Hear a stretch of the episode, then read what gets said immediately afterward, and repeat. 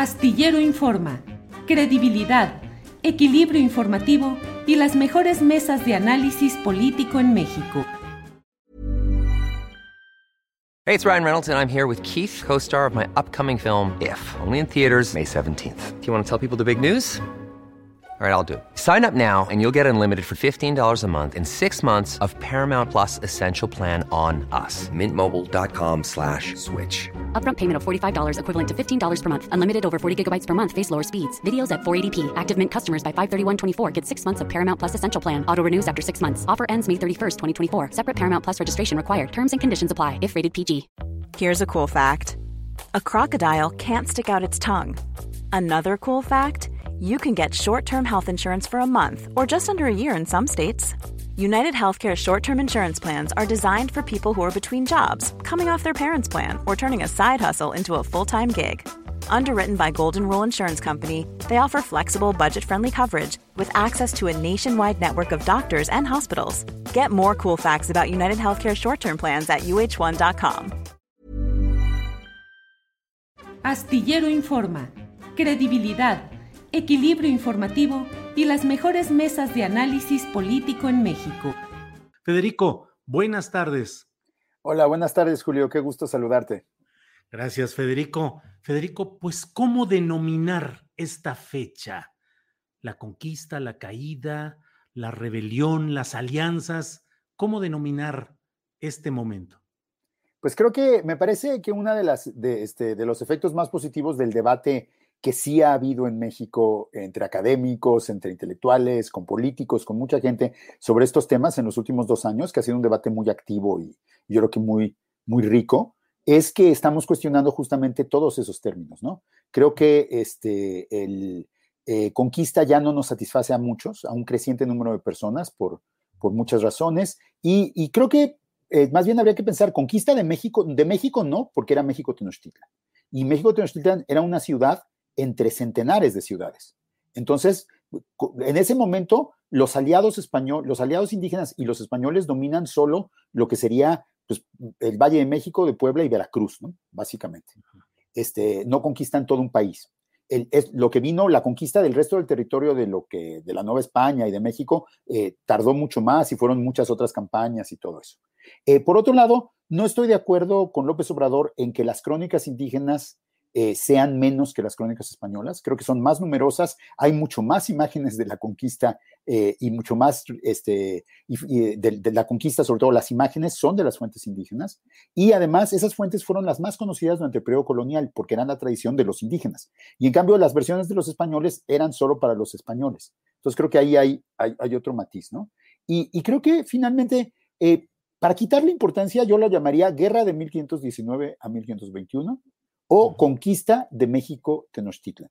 Creo que la resistencia mexica, pues desde luego que tiene sus méritos y es una, hay que entenderla históricamente también, pero no es lo único que importa. Finalmente no hay que olvidar que el ejército que conquistó era 99% indígena. Sí, el, o, sea, el, o sea, el, 13 de agosto de 1521, los únicos vencidos eran los mexicas. Todo, la mayoría de los otros indios de la región, indígenas de la región, los tlaxcaltecas, los texcocanos, los chalcas, los empualtecas, los cholultecas, y la lista podría seguir, los ochimilcas, ellos estaban del lado de los vencedores. Federico, em, uno de los em, eh, de las versiones muy establecidas a lo largo de mucho tiempo es el hecho de enaltecer la figura de Hernán Cortés desde la óptica eh, española, en el sentido de que fue una hazaña militar increíble el hecho de que un puñado de españoles hubiese vencido a una nación, a un pueblo, a una ciudad con el desarrollo que tenía México Tenochtitlan. Eh, he leído los eh, comentarios y los señalamientos, entre ellos los tuyos. Eh, ¿Qué hay sobre este tema, por favor, Federico? Pues básicamente eso no sucedió. O sea, está, mal, está mal hablar, está, es erróneo hablar de conquista de México, porque no se conquistó un país, México, porque no existía, se, se conquistó, en todo caso, una ciudad, México Tenochtitlan y México Tlatelolco. Este, y también está, está peor hablar de conquista española de México, porque es así de plano no sucedió. O sea, si los españoles eran menos del 1%, no tenían alimentos, no tenían bastimentos, no tenían un territorio donde refugiarse, no tenían una población que los apoyara. Y en cambio, en el mismo ejército había los tlaxcaltecas con 20 mil soldados, con un territorio que los apoyaba, con una población que les daba alimentos, con, una, este, con todo un apoyo logístico que les permitía mantener la guerra, pues claramente los que conquistaron fueron los 20 mil más que los 600. Lo que pasa es que Cortés inventó un, hizo un relato, que son las cartas de relación, que, en que él se atribuye todo. Él se atribuye todo lo que hacen los españoles, sea, los, él decide todo, él, hace todo, o sea, y eso es mentira, eso ya sabemos, que, que, respecto a los españoles es mentira, y aún más mentira respecto a los indígenas. En los últimos 20 años, los historiadores han ido demostrando que casi todo lo que está en las cartas de relación es falso. Es una invención, es que Cortés no entendió. Entonces, seguir pensando que Cortés conquistó México, pues hay que creerle cosas increíbles. E, es un, es un relato falso. O sea, hubo una, hubo una guerra civil en Mesoamérica, una guerra internacional, porque eran países diferentes en realidad. Hubo una guerra internacional como las que había en Europa. Los españoles participaron de un lado y sí ayudaron a ganar a uno de los dos lados, a la coalición indígena contra los mexicas, sí los ayudaron a ganar, pero no fueron ellos los que, yo creo que ni los que tuvieron la idea en última instancia. Entonces, este, el, eh, creo que hay, que hay que reducir a Cortés a su tamaño, que es mucho, mucho menor del que la imaginación de los criollos le ha querido dar.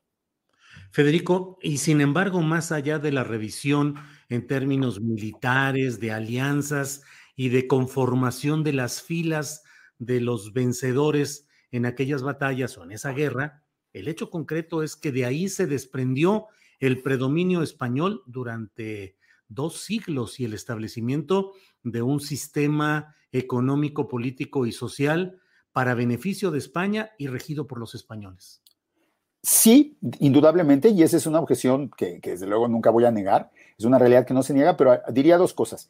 Eso no sucedió el 14 de agosto de 1521. Eso, el virreinato se estableció 15 años después. Eh, la idea de una nueva España fue resultado de todas las conquistas que realizaron otra vez los indígenas, acompañados por los españoles, desde Sinaloa hasta Nicaragua, y que crearon una nueva entidad política que en ese momento era tan indígena como española. Con el tiempo los españoles fueron imponiendo más y más poder porque básicamente trajeron un principio racista, un principio colonialista. Solo ellos podían tener poder y los indígenas todos tenían que obedecerlos, pagarles tributo. Y entonces, y aparte solo ellos tenían derecho a explotar las grandes riquezas de la tierra, ¿no? El oro y los, los recursos, sobre todo el oro y la plata, ¿no? Y entonces sí, se fue imponiendo gradualmente pero no necesariamente hubiera sido el resultado de esta guerra.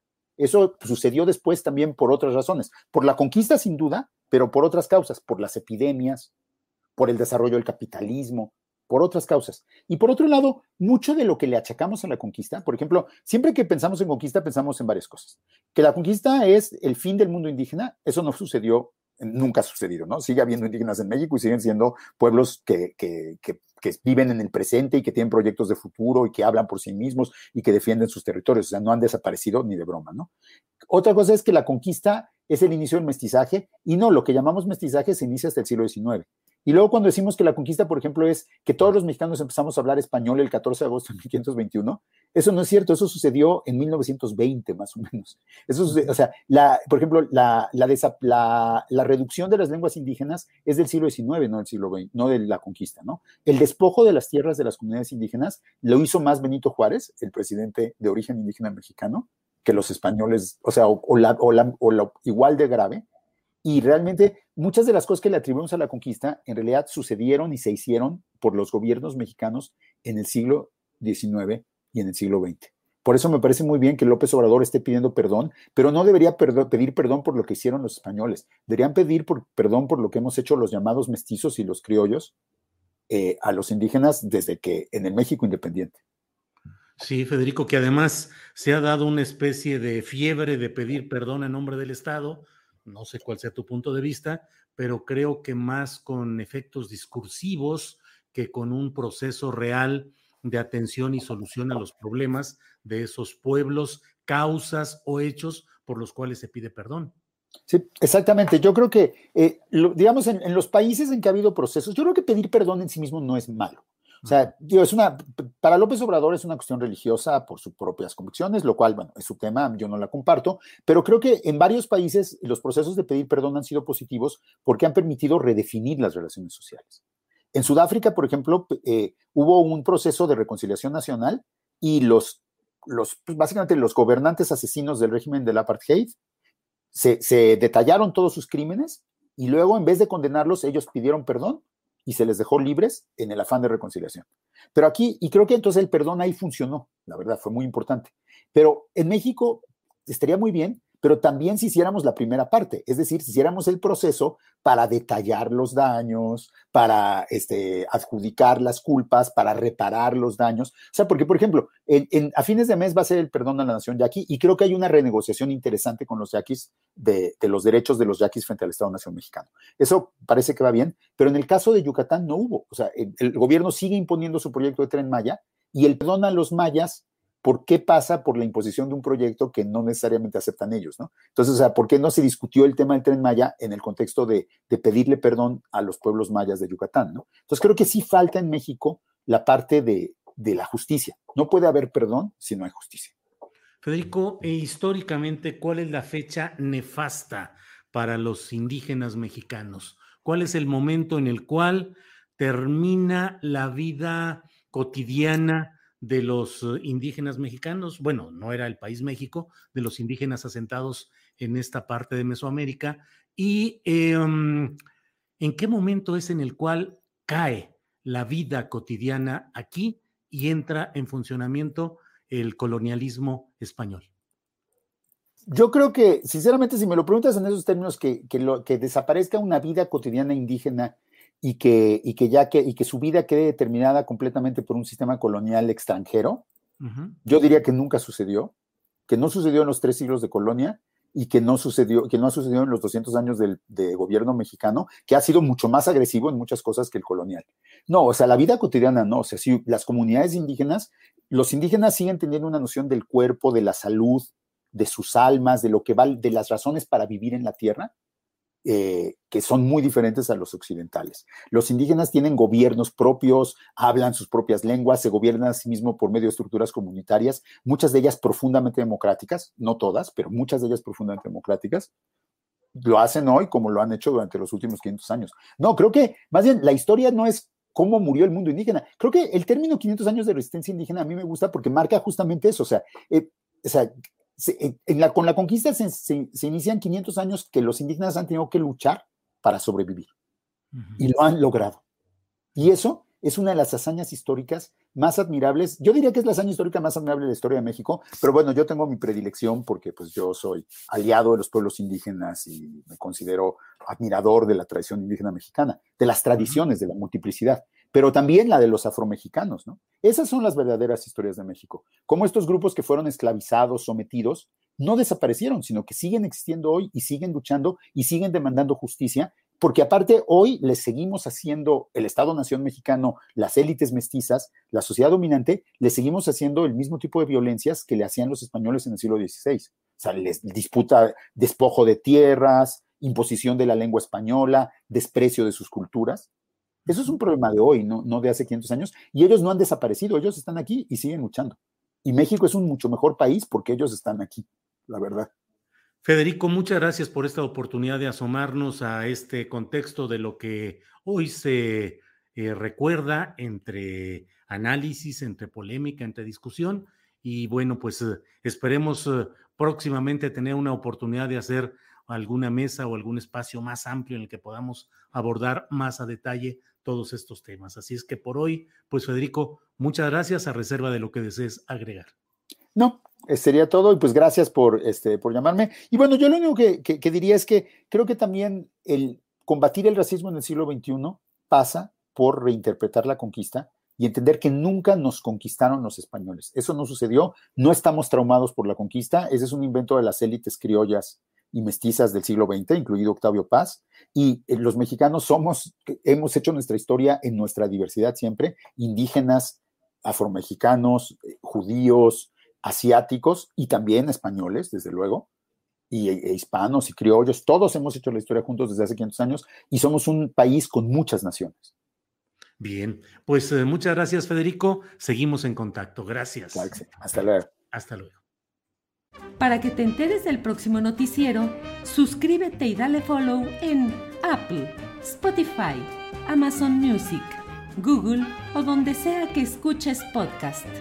te invitamos a visitar nuestra página julioastillero.com. Hey, folks, I'm Mark Marin from the WTF Podcast, and this episode is brought to you by Kleenex Ultra Soft Tissues your ally to help tackle your allergy symptoms this season. I love the change of seasons, but nobody loves pollen and all those other things floating in the air that make you sneeze during this nice weather. Kleenex Ultra Soft tissues are hypoallergenic and allergist approved. So fight back against watery eyes and runny noses without worrying about irritating your skin. For this allergy season, grab Kleenex and face allergies head on.